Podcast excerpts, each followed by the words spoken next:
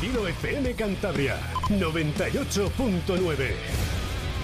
Hay radios que dicen Somos la casa del rock. Nosotros en cambio somos la radio de los garitos. Vinilo FM. Rock and roll.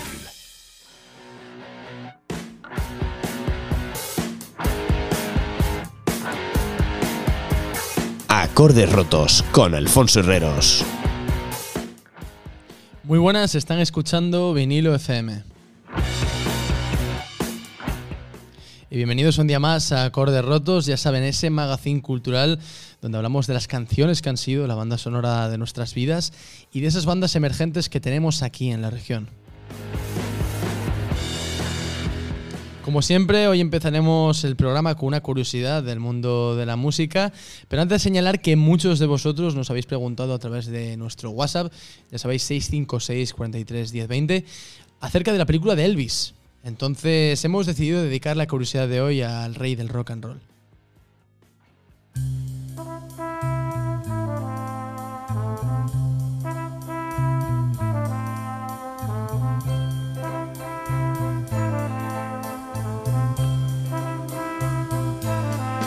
There must be lights burning brighter somewhere. Got to be birds flying higher in a sky more blue. If I can dream of a better land where all my brothers walk hand in hand, tell me why. Oh,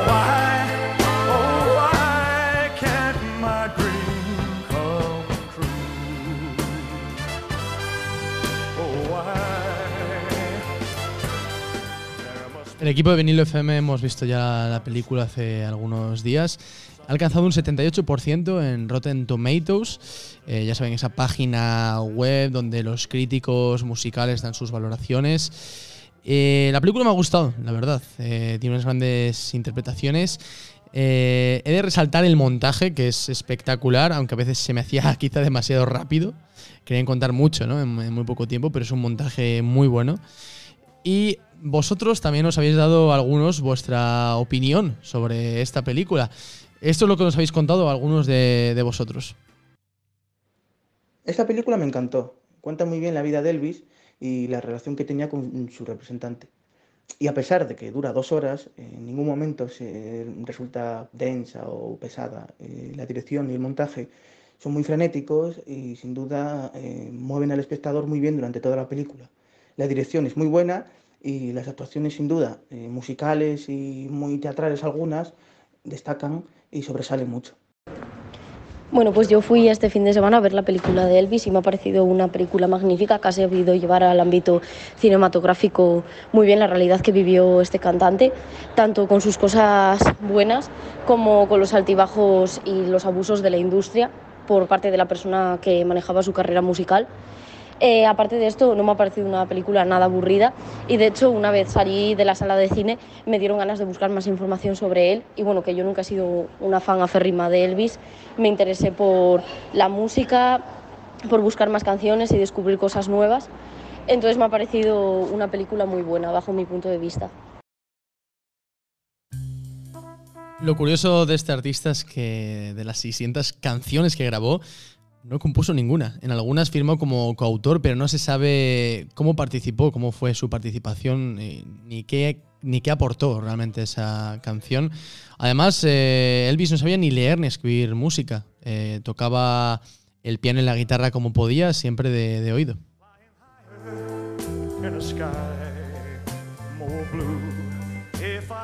Habitualmente el cantante contrataba a grandes compositores, eh, trabajó mucho con Freddie Bienstock, eh, que recopilaba pues algunas canciones, eh, se las enseñaba a Elvis, y él decía que Elvis tenía un talento para darse cuenta de qué canciones podían triunfar cuando él las grabase.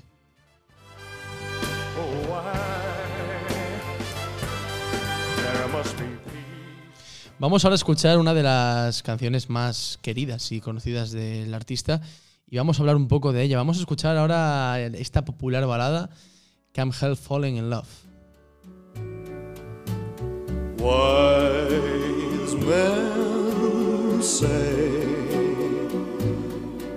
Only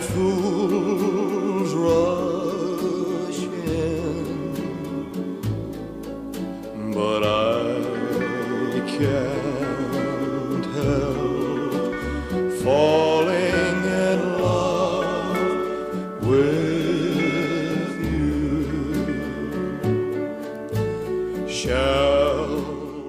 Para hablar de esta canción es imprescindible hablar de Blue Hawaii, la película más famosa de Elvis, eh, ya que llegó a grabar unos 40 filmes. Eh, Paramount, la productora de la película, contrató a varios compositores y Elvis, pues lógicamente tuvo que viajar a Hawái a grabar la película, pero también tuvo que dejar en muy poco tiempo grabadas todas las canciones que iban a aparecer.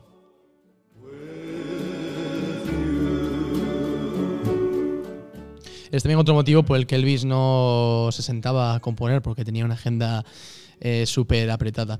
Esta canción que estamos escuchando fue escrita por tres personas, por George David Weiss, Hugo Peretti y Luigi Creator. El éxito duró 14 semanas en las listas de Billboard.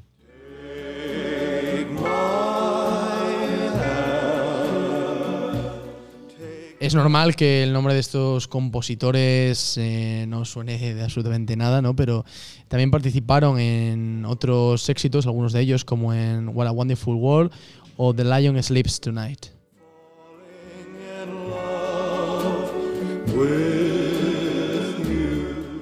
La melodía de esta canción está inspirada en Placer d'amour de Jean Paul Martini, una canción clásica compuesta en el 1784.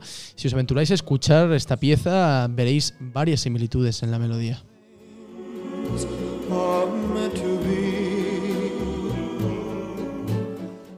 A pesar de parecer una balada muy lineal y muy sencillita, Elvis necesitó un montón de tomas para grabar, para grabar la canción.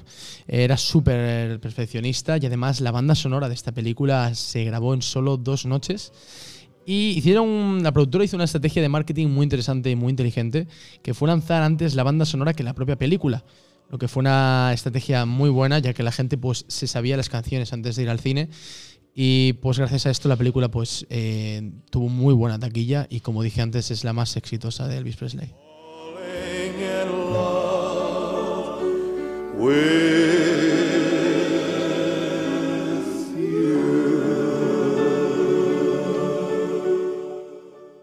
La canción se volvió muy especial para Elvis y cerraba siempre sus conciertos con ella.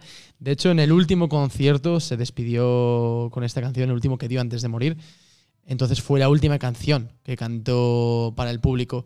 Eh, la verdad es que fue es la canción perfecta ¿no? para la despedida de Elvis Presley de los escenarios. Y de hecho ese momento, de, poco antes de morir, eh, sale en la película.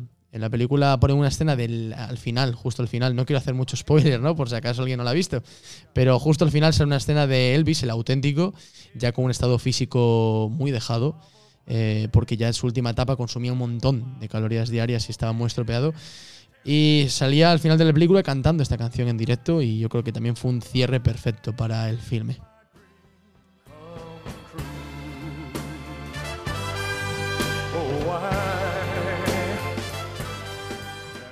Pues esa ha sido la curiosidad del programa de hoy.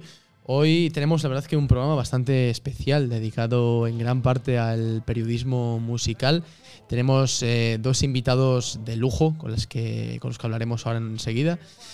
Así que quédense aquí en Vinilo FM, la 98.9 en Cantabria y la 87.7 en Vizcaya.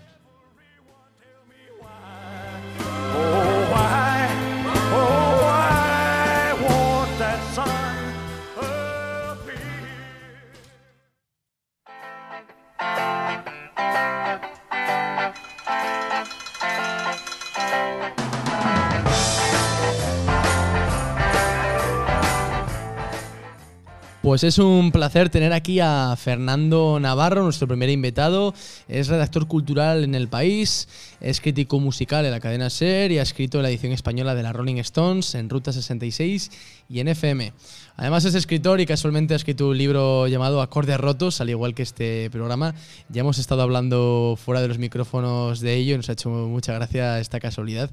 Y ya le he prometido que no se lo he copiado. Y bueno, Fernando, ¿cómo estás? Es un gustazo tenerte aquí en, en Acordes Rotos. Hola, ¿qué tal? Nunca, un placer también para mí estar en el programa. Nunca había pensé que hubiese un programa que se pudiese llamar como, como el título del libro, o sea que es una, es una grandísima coincidencia. Muy bien, acordes rotos. Me hizo mucha gracia porque preparando la entrevista estuve leyendo un poco tu biografía de Instagram y de repente vi acordes rotos y digo, no puede ser, digo, se lo tengo que contar porque va a alucinar. Sí, totalmente. O sea, de hecho es un nombre que cuando salió para el libro eh, lo pensé porque contaba historias de músicos que habían tenido finales trágicos y de ahí lo de rotos. Y una vez que decidí poner el título al libro así, acordes rotos, eh, de repente pensé, joder, ¿cómo molaría para tenerlo también para un programa de radio para, o incluso, yo qué sé, para un grupo de música, ¿no? Eh, Si algún día me animase a alguna de las cosas. Pues mira, el programa de radio ya estaba hecho y es el tuyo. O sea, que me alegro que, hayamos tenido una visión parecida sobre un nombre tan chulo como ese. Sí, ya te digo, a mí mucha gente al principio me decía que no les convencía por el adjetivo de rotos, que era como muy pesimista de grupos como fracasados o olvidados, pero yo estaba convencido de que era un buen nombre y ahora está gustando al parecer. Pues sí, pues entonces me alegro que sea así. Entonces, ah, yo lo has hecho bien, yo estoy a favor del nombre, sin duda que sí. Oye, además, no lo he comentado, pero tuve la suerte de estar en, uno de tus talleres de, periodismo musical, allí en la sede del país, que me lo pasé como un niño pequeño, la verdad, que se me olvidó decirlo en la presentación. Ah, muchas gracias por, bueno, muchas gracias por apuntarte al taller y venir desde, desde Cantabria, ¿no? Vienes, si no recuerdo mal viniste a Madrid para hacer el taller, pues te lo agradezco muchísimo y para mí es un lujo poder dar esos talleres y es muy gratificante encontrarme tanta gente de tantas edades, pero sobre todo son jóvenes que incluso reservan el fin de semana para venir a Madrid y hacer el taller de, de escribe de música con nosotros y, y, aprendes mucho también escuchando a vosotros, ¿no? De vuestras inquietudes y de cómo podemos compartir una pasión como la música y el periodismo, son dos pasiones juntas en una y podemos incluso conversar también sobre, sobre un oficio que bueno que está en peligro de extinción casi parece, pero que todavía se puede ejercer de vez en cuando. Y bueno, hablando de periodismo, que eh, lo bueno que tiene esta profesión es que abarca un montón de campos y un montón de temas. Eh, ¿Cómo te cantaste por, por la música dentro de este bueno, del periodismo? me decanté por la música básicamente porque, porque respiro música casi desde que tengo uso de razón, por lo menos desde la preadolescencia, a los 12, 13 años empecé a escuchar muchísima música y forma parte de, mi día a día y a mí si me quitas eh, las canciones y los discos eh, creo que me quitas muchísimas horas de, respiración casi, ¿no? Entonces eh, la forma en la que me decanté no fue tampoco muy buscada, fue simplemente esa pasión mm, estaba dentro de mí, me iba empujando y yo, aunque iba ejerciendo el periodismo mm, eh, en otros departamentos, en otras secciones de, la radio, hice periodismo local, eh, hice periodismo también de internacional en el diario El País, bueno, pues todo eso me llevó al final a, que yo seguía escribiendo de música fuera de, de, mi, de, lo que me pedía el periódico, me pedía la radio porque me gustaba mucho y al final eh, el periódico fue el primero que me dijo, bueno, yo creo que eh, creemos que tienes que escribir de música en la sección de cultura y me ofrecieron la posibilidad y, una vez que agarré esa oportunidad pues no la he soltado y, me, y ahí sigo ejerciéndolo, ¿no? Oye, una cosa que, que contaste en el curso me gustó mucho, dijiste que la música te transmitía mucho porque a diferencia de otras artes, a cada uno le transmite una cosa totalmente diferente. Que un cuadro, el artista, eh, te transmite un mensaje intencionado, pero que la música a cada uno le puede recordar algo, transportar a un sitio diferente, y eso me encantó.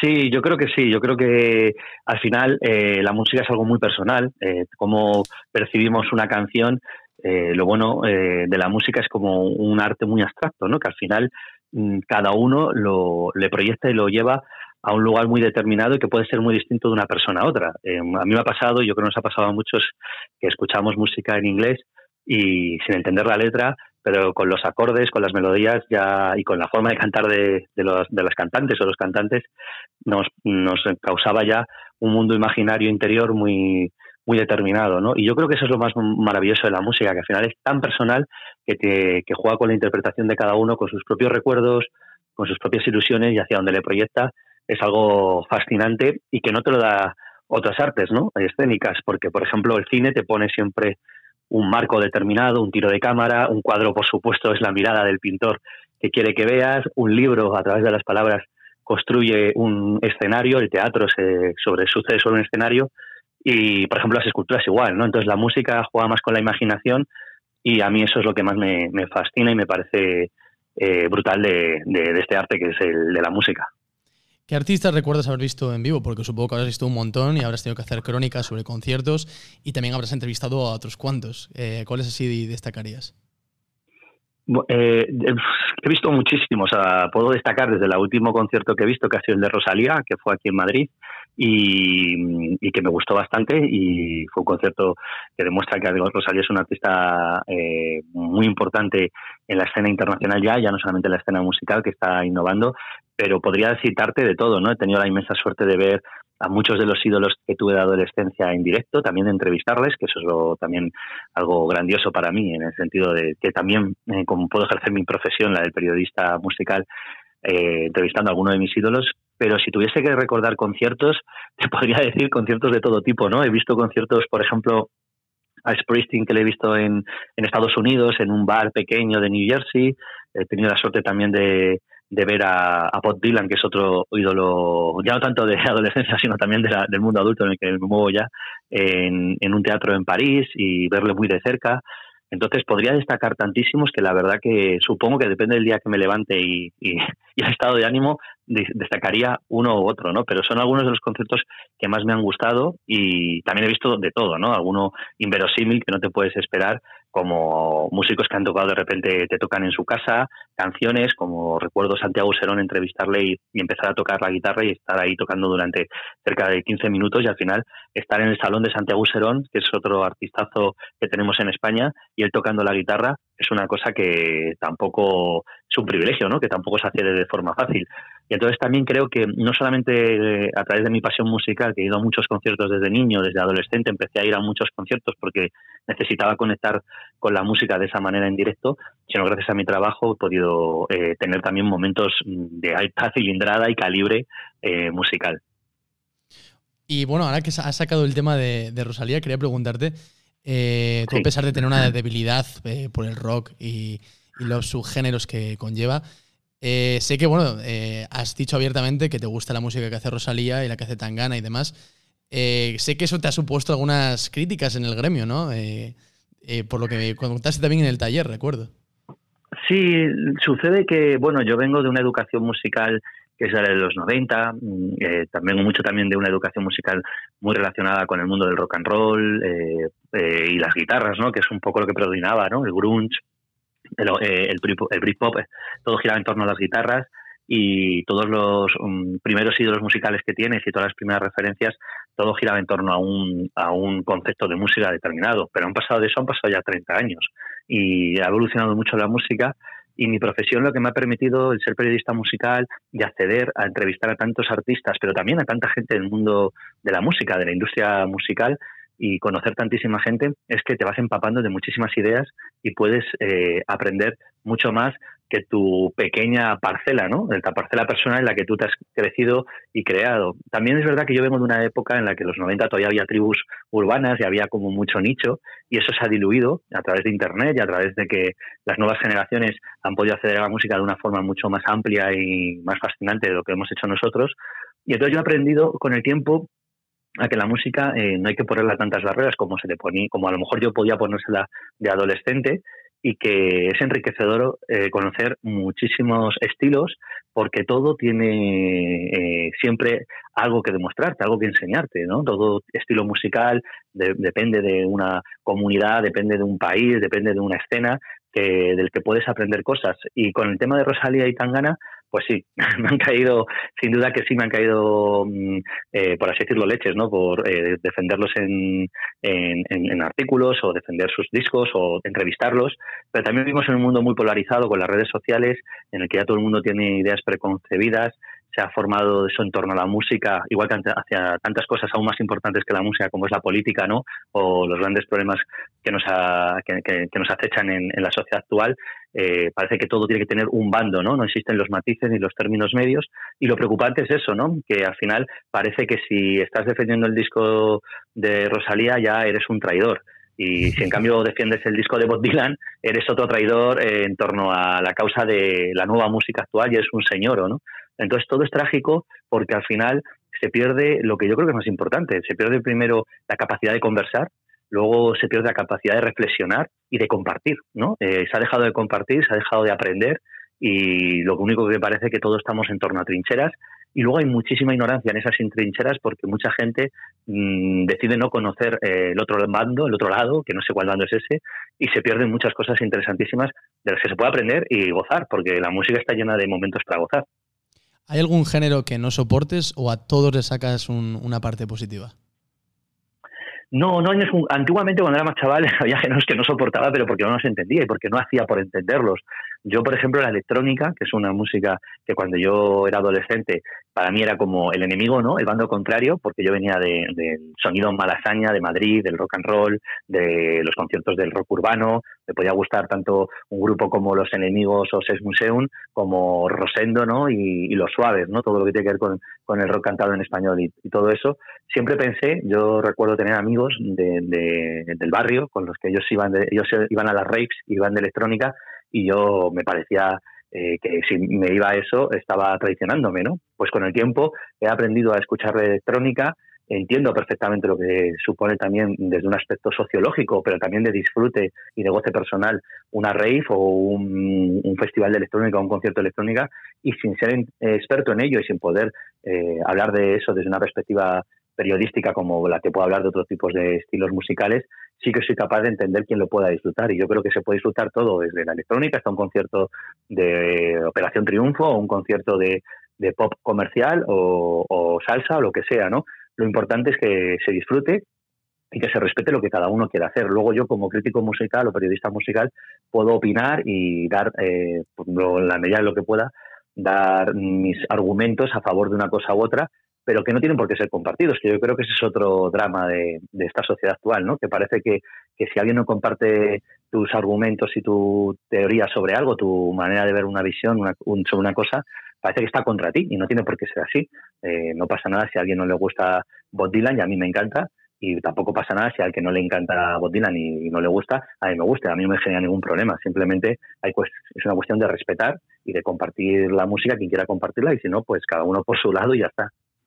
¿Crees que el periodismo musical está maltratado en este país? Porque también en el, en el taller nos contabas que pues mientras algunos periodistas deportivos están tranquilamente en una habitación viendo el partido, los periodistas musicales tienen que estar tirados en el suelo conectando el ordenador al enchufe de una nevera ¿no? y escribiendo la crónica como pueden. Totalmente. Bueno, yo creo que realmente, a ver, el, rock and roll no se va a quitar nunca, y la música en directo, por así decirlo, la música, no se va a quitar nunca el, sexo, drogas y rock and roll, ¿no? Esa etiqueta. Y al fin y al cabo, mm, cuando hablan la gente de festivales, pues los festivales todo el mundo lo sigue asociando a la fiesta madre, ¿no? A pegarte tú con tus amigos una gran fiesta, haya drogas o no, a vivir la música en directo. Nadie entiende un concierto o un festival desde una perspectiva que no sea eh, con esos códigos de la música en directo. Lo que sucede que mm, yo no creo que esté maltratada por el público, pero sí por los medios de comunicación que a veces ponen la pues la mirada en ese sentido desde una perspectiva en la que la música popular solamente queda dentro del cajón del entretenimiento, no, no dentro de, de la cultura. Y yo creo que no solamente es entretenimiento, sino también es cultura, porque la música popular sea el trap, la salsa, la electrónica, el rock, el rock and roll o cualquier otro estilo, puede hablar por sociedades, comunidades y por grupos dispersos y diversos en los que también eh, hay cultura, hay educación y hay muchas cosas que se pueden explicar de la sociedad en la que vivimos o hemos vivido de nuestro pasado a través de la música. No solamente es entretenimiento, aunque nos entretenga y nos guste mucho pasárnoslo bien en los conciertos. Te voy a hacer ahora una pregunta que te va a poner un poco contra las cuerdas. Sé que va a ser complicado elegir, pero mm, siempre que entrevisto a un periodista musical o a alguien de este gremio tan maravilloso, siempre me gusta preguntaros cuál es el disco de vuestra vida, aunque sea muy complicado. También te dejo decir más de uno si quieres, pero mm, siempre es una pregunta que me gusta decir. Casi podría realmente decirte ante esta pregunta, que es una pregunta que me he encontrado mucho a lo largo de los años, eh, podría decirte cuál es el disco de mi vida eh, según el mes o el, o, el año, ¿no? Porque tengo un disco de mi vida casi cada mes eh, distinto, porque casi van pasando las estaciones, puedo cambiar de disco de mi vida porque tengo tantos discos que, que me han marcado, que me han apasionado y que me siguen apasionando y creo que hablan tanto por mí de, en determinados momentos que no podría solamente decir, decir uno. Sí que es cierto que siempre cito ante estas preguntas, suelo citar eh, desde clásicos o gente que ha sido muy referente en mi vida desde una educación emocional adolescente como Bruce Springsteen o Tom Waits, pero voy a intentar ser un poco más original y citar otro tipo de disco que no he citado nunca, que no tenga que ver con esos nombres que siempre están ahí arriba, y diría un disco que realmente me encanta, que es el West de Lucinda Williams, un disco en el que, bueno, Lucinda Williams se habla mucho de la pérdida, eh, habla también ahí murió su padre, eh, también habla del hermano que, que estaba enfermo y, en un hospital y con el que había perdido muchísimo contacto y que a mí me marcó muchísimo viviendo en Estados Unidos, Nueva York. Tuve la suerte de, de, acercarme a ese disco de aquel año en el que yo estaba muy distante de viviendo de España y me llegó mucho la parte eh, apesadumbrada pero muy linda de Lucinda Williams y me parece que es una de las grandes voces de la música popular de los últimos 30 años y es una grande. A mí me parece la Lucinda Williams una, una grande que nunca está lo suficientemente reconocida en España y seguramente tampoco en Estados Unidos, aunque allí tiene más fans y más categoría y lo reivindico ante esta pregunta.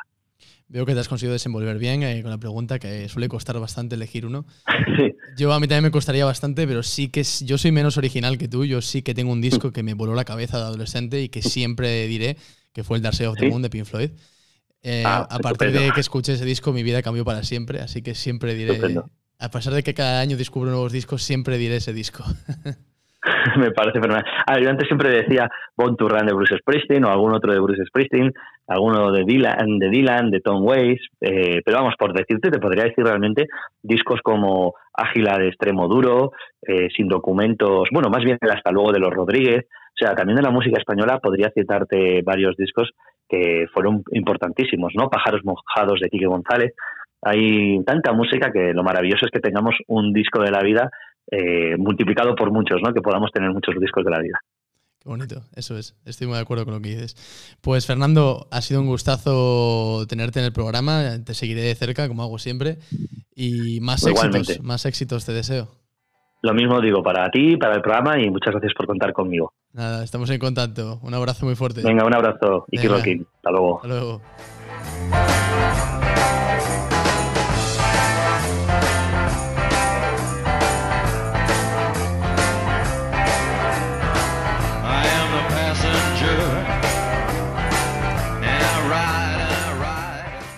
Pues ahí hemos tenido a Fernando Navarro, periodista musical en el país. Pero no es la única sorpresa que tenemos en el programa de hoy, ya que tenemos otro invitado maravilloso.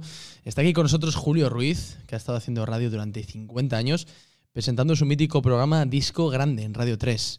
Varios eh, bandas nacionales y artistas de los años 80 fueron a su programa cuando todavía no eran muy conocidos. Eh, Julio, ¿qué tal? Es un gustazo tenerte aquí con nosotros.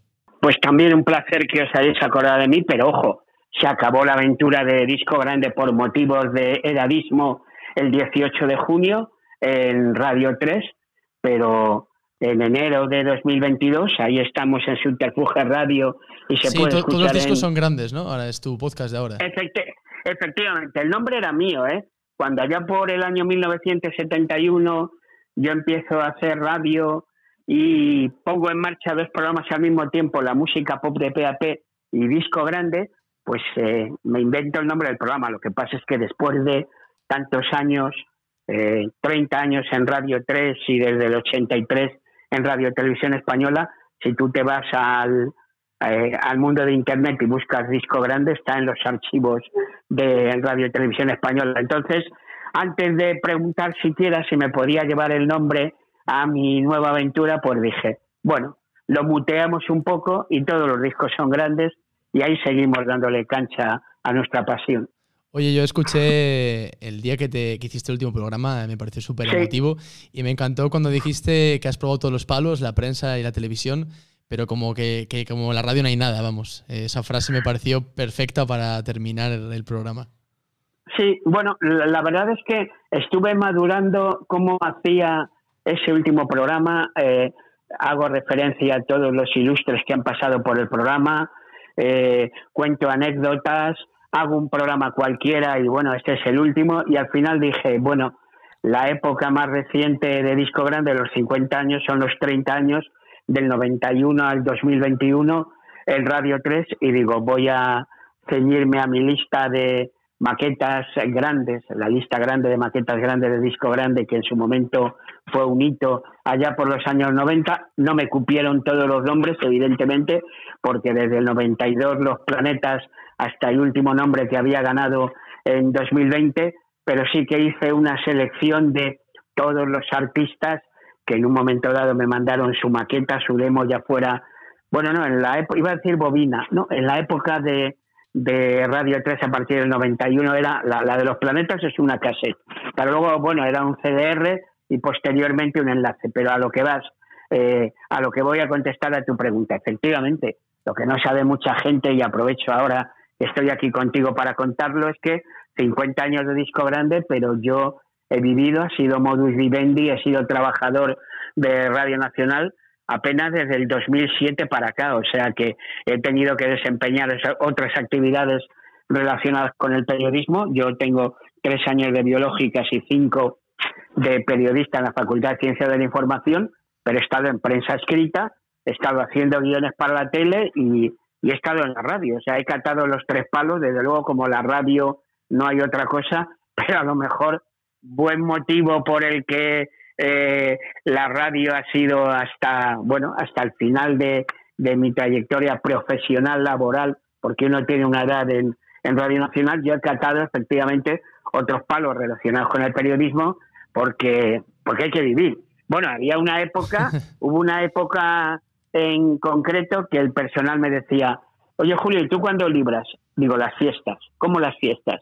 Sí, porque de lunes a viernes iba a la tele a hacer guiones para programas varios y sábado y domingo era la época aquella en que tenía el programa que le denominaba los 120 más 120 el fin de semana, de 4 a 6. O sea que yo salía de mi casa y siempre el destino de lunes a domingo era Prado del Rey. Si iba a la tele, eh, iba al edificio de Televisión Española y si iba a la radio, iba al edificio Radio Nacional. Pero era, era prácticamente el mismo camino de lunes a domingo. Bueno, no creo que esté descubriendo nada si cuento que el mundo del periodismo en algunos, cuando no hablamos de los nombres ilustres de los que están arriba, bueno, tiende a precario y la gente tiene que, tiene que hacer y tiene que simultanear trabajo, si es que los puede hacer, si es que los puede simultanear para que le salgan las cuentas. Todo esto que me dices me suena, ¿eh? créeme que me suena. Ah, claro. Por, por, por, eso te lo cuento y te lo cuento porque yo ya hablo desde mi experiencia de tiempo pasado y de lo que tengo en casa, porque bueno, en casa, no están en casa, pero bueno, mis dos hijos quisieron ser periodistas, también esto cuando me dieron el Ondas en 2014 dije, ah, eh, mis hijos son periodistas, ellos sabrán por qué, y bueno, afortunadamente los dos, sin necesidad de mi ayuda, pues están trabajando en el mundo periodístico, pero vamos, que, que, que el periodismo evidentemente, y sobre todo si es ese periodismo que a uno le gusta desarrollar, es muy difícil vivir de tu pasión. Pero bueno, tampoco vamos a ahora mismo a, todos los que nos estén oyendo y que sean aspirantes a periodistas o estén ejerciendo la profesión, les vamos a le vamos a cortar el rollo. El, periodismo, el periodismo es maravilloso y vale eso, los tres palos. Yo para mí nada mejor que ver una alcachofa, un pepino, a un palmo y que estés dirigiéndote a la gente, que se encienda la lucecita roja y que estés ahí comunicándote con un montón de personal que está al otro lado. Oye, ¿cómo surgió esta coctelera entre música y periodismo? ¿Cómo te decantaste por esto? No, bueno, eh, todo tiene su porqué. Yo estudiaba periodismo, ay, perdón, estudiaba biológicas, estaba en el tercer curso de carrera de biológicas y para aprobar la educación física eh, había que jugar un partido de fútbol, era una de las fórmulas y bueno, pues eh, jugué un partido de fútbol eh, para probar la educación física en, en mi época de periodista, perdón, en mi época de estudiante universitario biológica. Yo no sé a dónde habría ido si ahora mismo estaría en un laboratorio cruzando algas a ver qué resultado daban, pero resulta que me lesioné con tal violencia, o me lesionaron con tal violencia, que me rompieron la rodilla izquierda, la triada, cuando todavía no había ni artroscopia. De hecho, tengo una maravillosa herradura en, la rodilla izquierda de cómo me tuvieron que abrir la rodilla para operarme menisco, ligamento interno y cruzado. ¿Qué ocurrió? Que no aprobé ninguna asignatura entre junio y septiembre y aunque yo me lesioné en acto de servicio, quiero decir, participando en, en, una actividad de la carrera que estaba estudiando, no me dejaron en, en la Universidad Complutense de Madrid seguir haciendo, seguir haciendo la carrera de biológicas.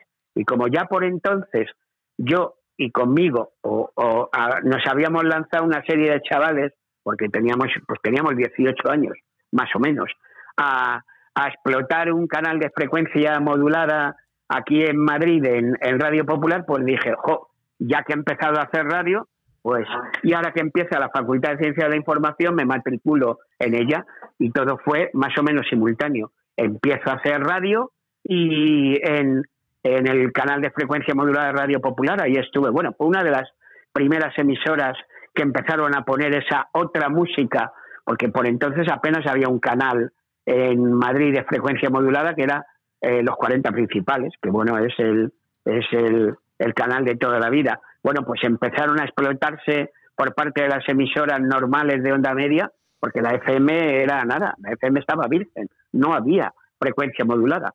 O sea que empezamos a, explotar los diales de las distintas emisoras normales y en la calle Juan Bravo 49 pues estaba la, emisora de por entonces Radio Popular y allí una serie de gente pues empezamos a hacer radio y a poner a Led Zeppelin, a los Moody Blues, a Simón y Garfunkel, a, yo Cocker, a los Animals, a Joan Baez, bueno, toda esa música que no se podía escuchar en los, en los canales establecidos. Y ahí empieza la larga historia que pasando por distintas emisoras y distintos puntos del, del dial desde hobby, hobby, hobby, hobby mínimamente remunerado, eh, hobby medianamente remunerado, hasta el final, pues han sido 50 años de mi vida. Pero vamos, era, era normal que se juntaran el, el periodismo y la música, bien entendido que que yo tuve que hacer otras actividades relacionadas con el periodismo, como te cuento. Yo fui 13 años periodista deportivo en uno de los diarios de toda la vida de, información deportiva porque tenía que tener una ocupación número uno que fuera mi modus vivendi.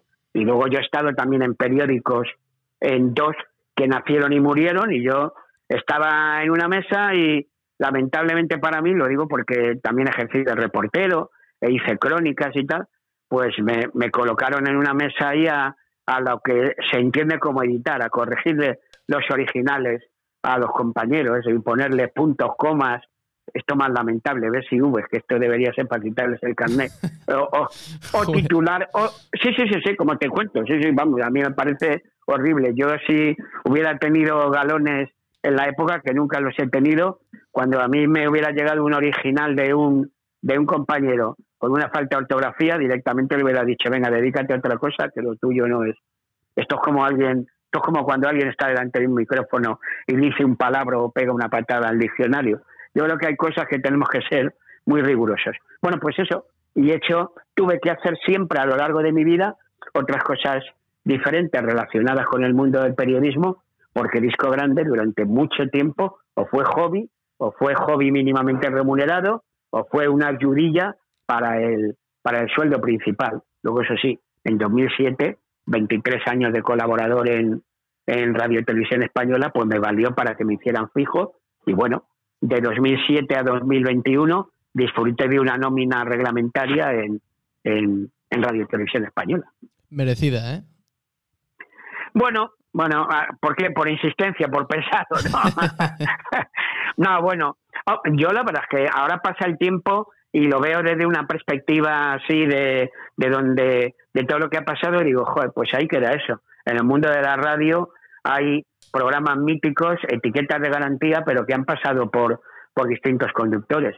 Pero Disco Grande empezó el 27 de marzo de 1971 y acabó el 18 de junio eh, de 2021 y los 50 años con el mismo con el mismo conductor que fue el que se lo inventó y, que soy yo, o sea que yo creo que eso, un programa de 50 años de emisión ininterrumpida en la radio y con el mismo conductor, yo no sé cómo estará el libro de récords este, pues yo creo que es difícil. Pues no digo en España, que estoy seguro que soy el único, digo por ahí fuera, en, yo qué sé, en, una emisora de, de, de, iba a decir Checoslovaquia, ya no existe, de Chequia, o de Francia, o de, o de Argentina, o de Colombia, yo qué sé, vamos, difícil, difícil. Como dije al principio de la entrevista, sintonizaste a muchas bandas de los 80 de este país. Supongo que también hiciste varias entrevistas. ¿Qué bandas tuvieron la suerte de, salir en tu programa ¿Y tienes alguna banda Bueno, fetiche de, de esta época? No, hombre, la verdad es que tuve la suerte de que, eh, como empiezo a hacer radio en el 71, pues obviamente no estoy ajeno a ese movimiento que se produce. Mira, hoy me acaban de, fíjate, me acaban de poner un mensaje por Facebook, un tío de una emisora de Nueva York que quiere hacer un trabajo, un especial sobre la movida madrileña. Y Ah, se mira. conoce que alguien ha de... Sí, sí, sí, y se conoce que alguien ha de decir, pues ahí tienes a uno y me ha, me ha contactado por Facebook, no sé qué querrá de mí. Bueno, pues a lo que voy.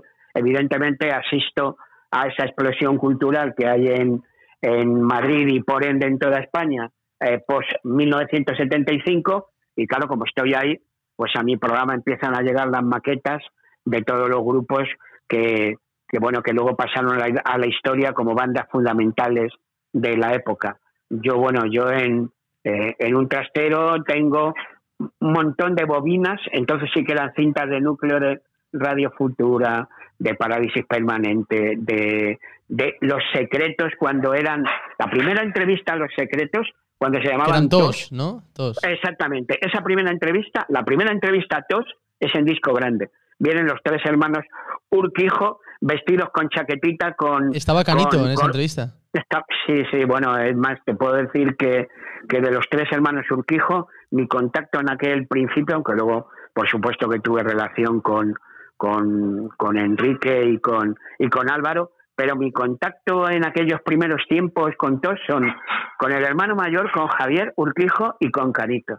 Fue un shock cuando aquel año, aquella noche vieja nos enteramos que están en una reunión de amigos y Canito sale a coger una caseta o algo que estaba en el, en el coche que tenía aparcado y, se produjo ese, ese accidente fatal, una pena. Pues sí, sí, todas, to- todas aquellas bandas pasaron por el programa y lo primero que lo primero que se escuchó en disco grande pues fue la maqueta, la bobina. Había veces que, que salían del local de ensayo, del estudio de grabación y pasaban por el programa, entonces emitía en esa época de la movida a las 3 de la tarde. El, programa era a las 3 de la tarde. Y se pasaban y ahí, y ahí sonaban esas canciones, que además coincide también con el momento en que eh, el club de referencia donde actúan artistas de aquí y los nombres que vienen de fuera en la sala Rocola y casi casi era de obligado cumplimiento. El grupo venía a presentar sus canciones, le hacía la entrevista en, en mi programa y de ahí, y de ahí al concierto de la noche en la sala Rocola. Hace poco tuvimos también aquí un especial sobre la movida. Tu- Estuvo aquí con nosotros Fernando Márquez el Zurdo, que supongo que le conocerás. Sí, sí, sí, claro, Y claro, desde la época, de todo este movimiento, estuvimos hablando aquí en este programa.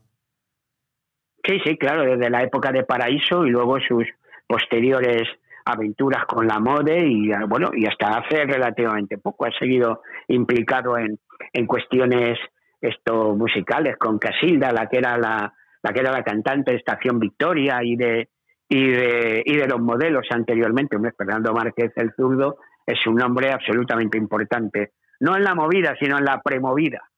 Sí, en la nueva ola, más que en la movida. Sí, sí, sí, sí, la nueva ola. Bueno, la verdad es que en su momento se acuñó el término de la movida y bueno, la nueva ola, los grupos de la nueva ola. Bueno, hay ahí una, hay ahí una historia. Esto es como, como los, los indies, los indies. Y los indies no son un género. Los indies es que en aquella época de principios de los 90 los grupos tenían que autoeditarse sus canciones de forma independiente y el apócope de independiente era indies y a eso se unía que en la prensa musical especializada en Musical Express, Melody Maker, británica, pues había una lista indie, pues se acuñó un término indie que a mí me hacía gracia cuando recibía una, una hoja de promo de algún artista de estos que te querían vender la pescaría, decía, la banda no sé qué, sonido indie, ¿cómo sonido indie?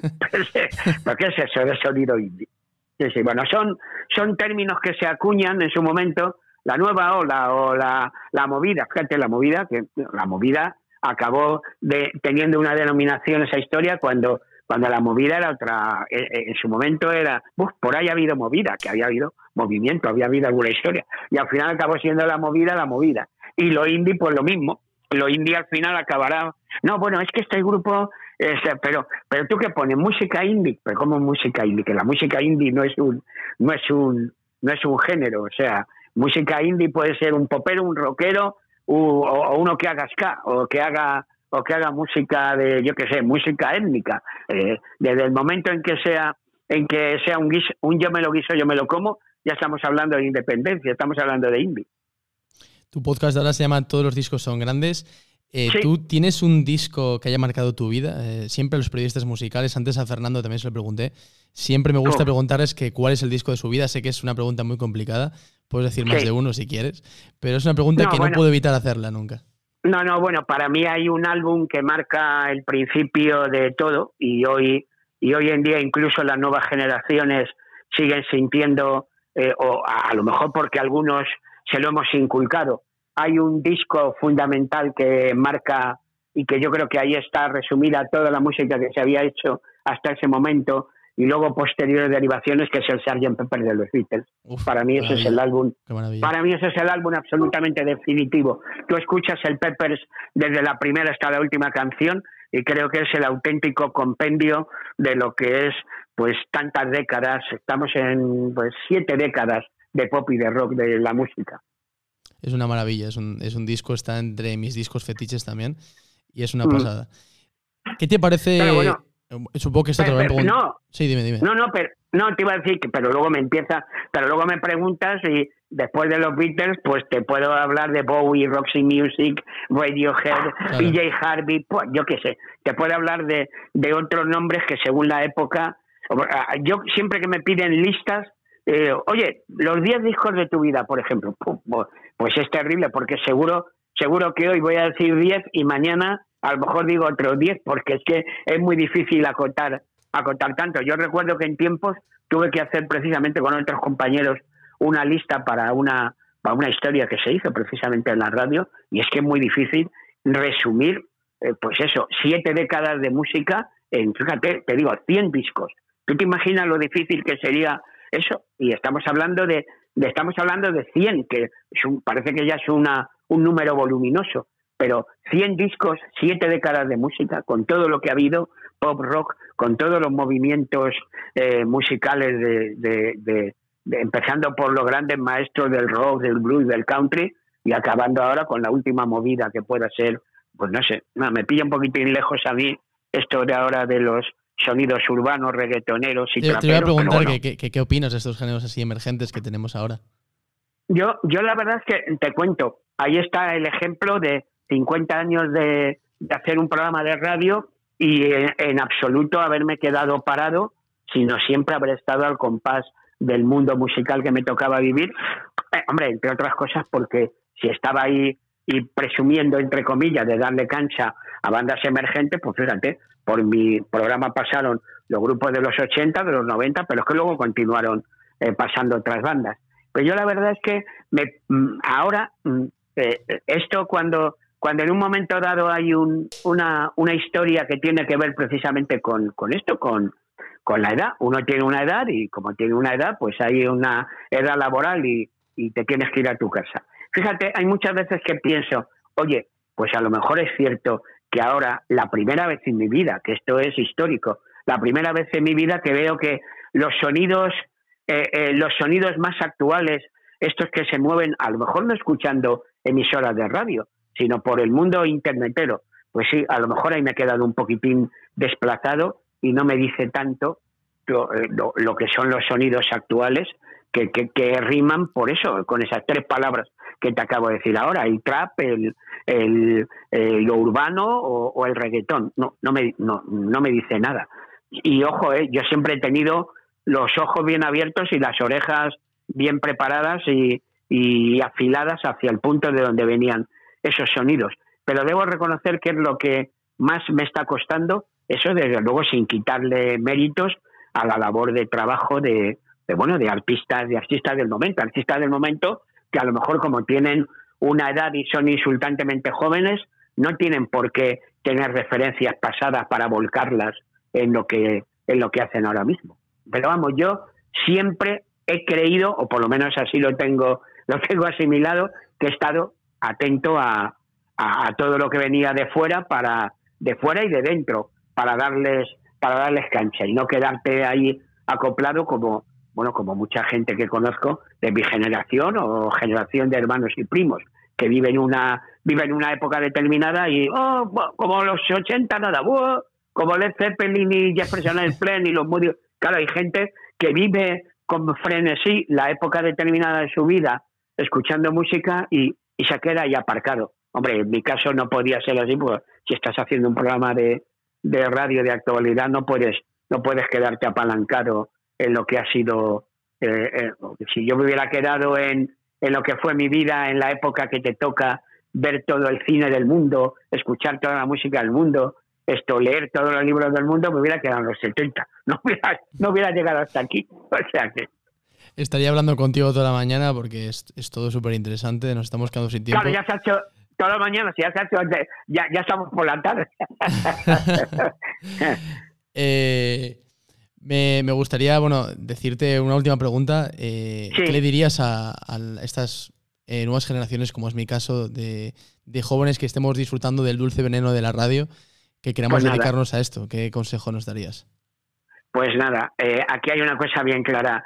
Fíjate, me estás escuchando ya desde hace un rato que estamos hablando y seguro que en su momento pusiste la radio y, eh, y me escuchaste. Mi voz es radiofónica, para nada. Yo llegué a hacer una prueba para una emisora muy gorda en su momento y me tiraron justamente porque mi voz no era radiofónica. Pues fíjate, han sido 50 años y con esta voz personal que no es radiofónica, pero evidentemente a lomos de, de la pasión de querer hacer radio, hemos aguantado cinco décadas, o me habéis aguantado cinco décadas. O sea que cuando uno tiene ilusión y lo más bonito que puede ocurrir es que, que quedan cinco minutos, que subes al estudio, que, que ves que ha- hablas con tu compañero técnico que está al otro lado, si no haces autocontrol, que yo en su momento he catado también eso, hice autocontrol y estuve al otro lado de, y estuve con, con compañero al otro lado del cristal, se enciende la luz roja y te estás comunicando con la gente, eso es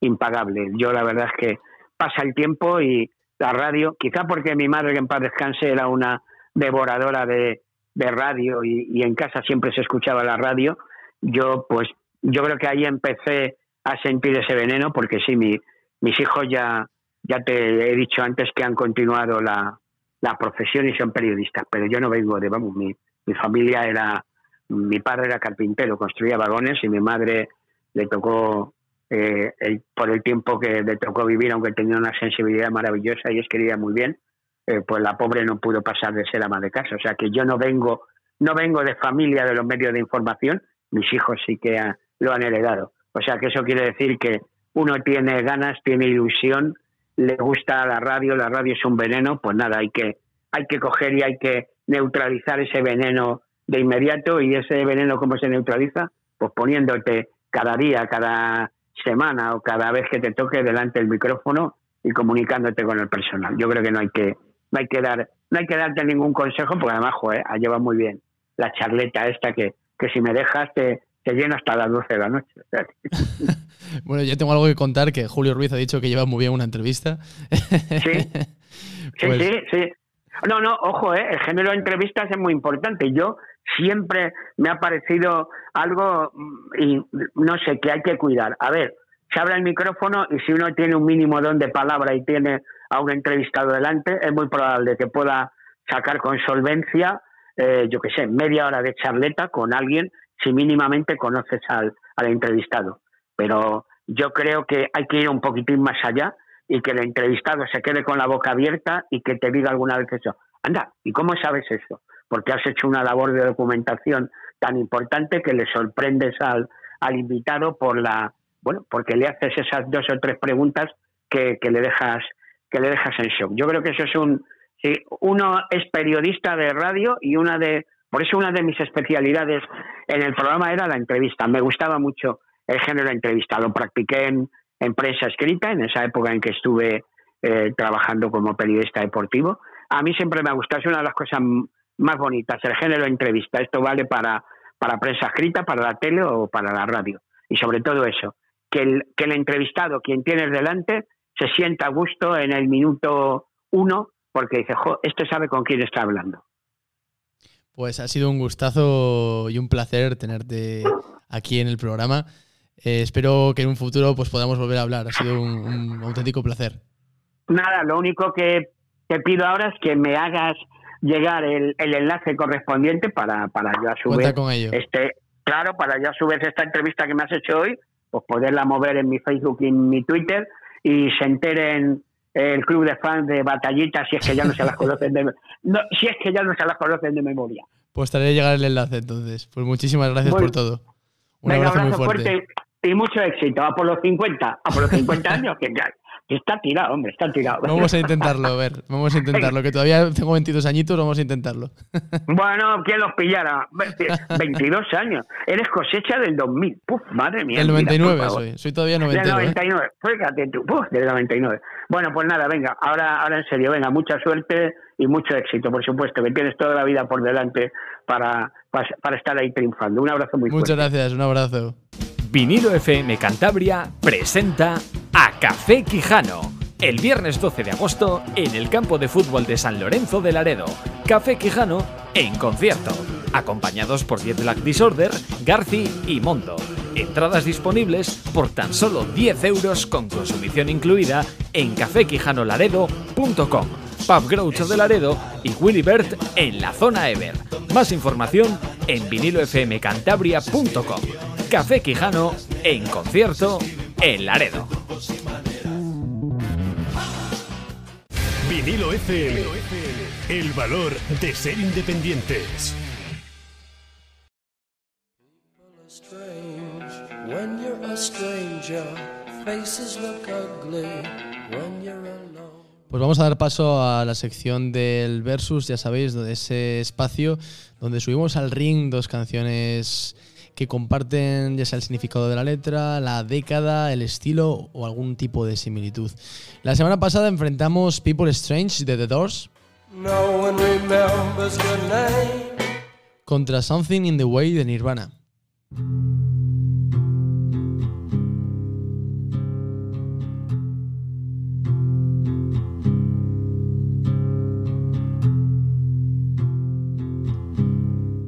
La similitud entre estas dos canciones es que ambas habían sido la banda sonora de películas de este año, de 2022. People Strange fue la banda sonora de Morbius, la película de Marvel, en colaboración con Sony, del antihéroe de, perteneciente al universo de Spider-Man. Y eh, la canción de Nirvana, Something in the Way, fue la banda sonora de The Batman, película protagonizada por Robert Pattinson.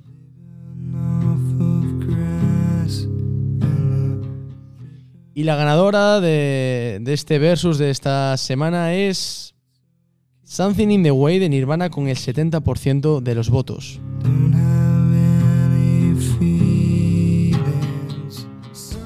Ya sabéis que vosotros siempre elegís el ganador, así que si queréis elegir qué canción ganará esta semana, que os presentaremos el versus, podéis entrar en nuestro Instagram y elegir qué canción os gusta más.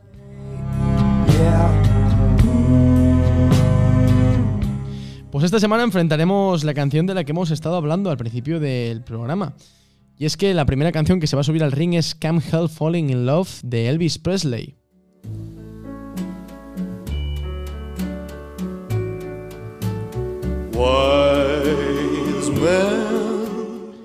Se va a enfrentar contra We Belong Together de Richie Valens.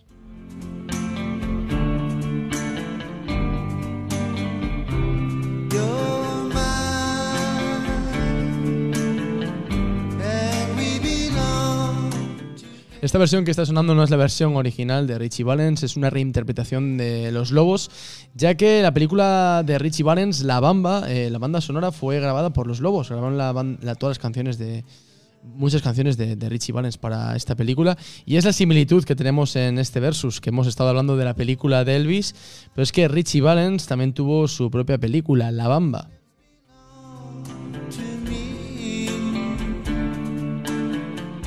Además, estas canciones comparten similitudes de, en cuanto a la década, ya que la canción de Elvis es del 61 y esta canción de Richie Valens es del 59. La película se titula La Bamba porque Richie Valens popularizó la versión que todos conocemos de esta canción, la versión rock con ese riff tan característico, pero es que realmente La Bamba es una canción anónima, popular mexicana.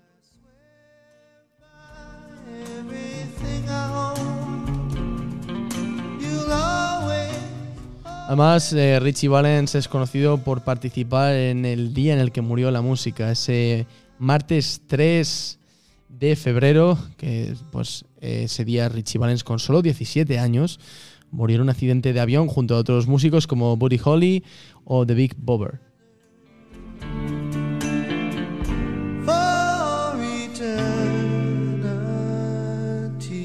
La película de La Bamba es ya del año 87 y está interpretada por el Low Diamond Phillips y la, pues como dijimos antes, la banda sonora fue hecha por Los Lobos. Eh, la verdad es que me sorprende todo lo que consiguió Richie Valens con solo 17 años. Siempre nos quedaremos con la intriga de qué hubiera pasado si hubiese sobrevivido a ese accidente de avión, porque con siendo menor de edad ya llegó a lo más, eh, vamos, casi a lo más alto. Imagínense si, si todo hubiese salido bien y siguiese vivo a día de hoy.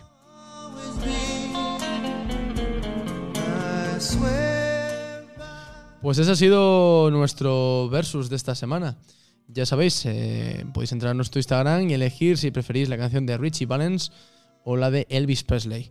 Ya tenéis oportunidad, si tenéis la oportunidad de ver la película de Elvis, os lo recomendamos desde aquí desde Vinilo FM. Y lo mismo les digo en cuanto a La Bamba, la película ya del 87, no de 2022 como la de Elvis, pero que merece la pena también verla.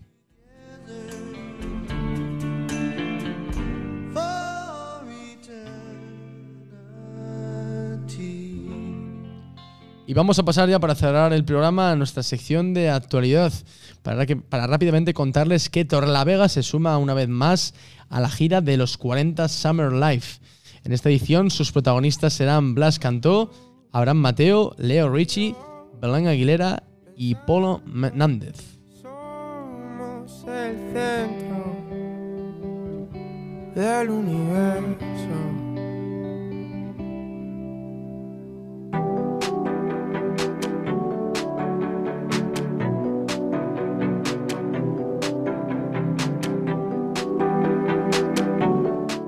Será a las 22 horas en La Lechera.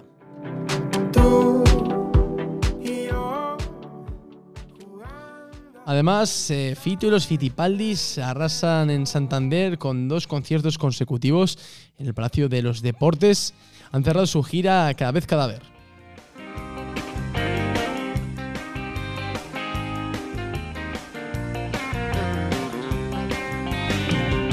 Lo que me invade, todo viene de dentro.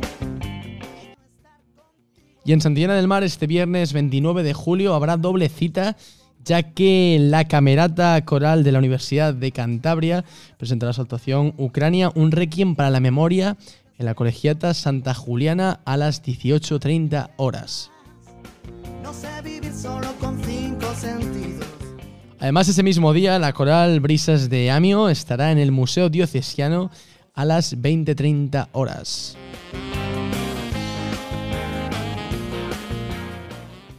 Pues eso ha sido todo por hoy aquí en Vinilo FM, en Acordes Rotos. Eh, ya sabéis, todos los miércoles de 8 a 9 de la noche estamos aquí. También podéis recuperar nuestros podcasts en nuestro Spotify y también estamos repitiendo todos los programas los domingos a las 12 de la mañana. Eso ha sido todo por hoy. Yo soy Alfonso Herreros. Nos vemos la semana que viene.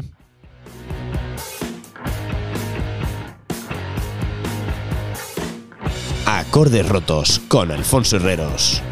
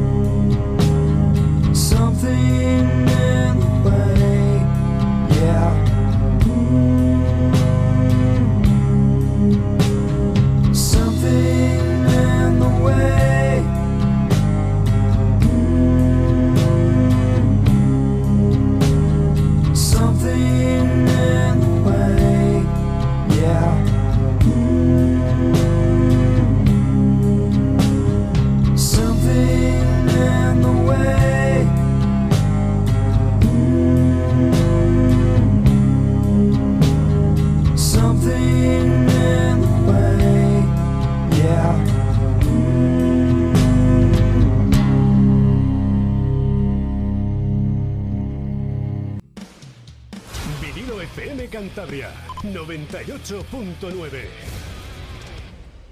Laredo se prepara para el concierto del verano. Uno de los grandes de la historia del rock de nuestro país, Robe Iniesta, con todos sus éxitos. Sábado, 13 de agosto, en el campo de fútbol de San Lorenzo de Laredo. Robe Iniesta, el alma de extremo duro, en concierto.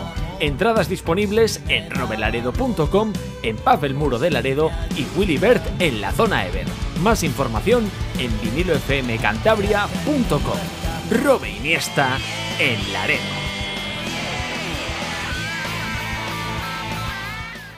Sonamos en la costa porque somos de la costa. Vinilo FM, di que nos oyes.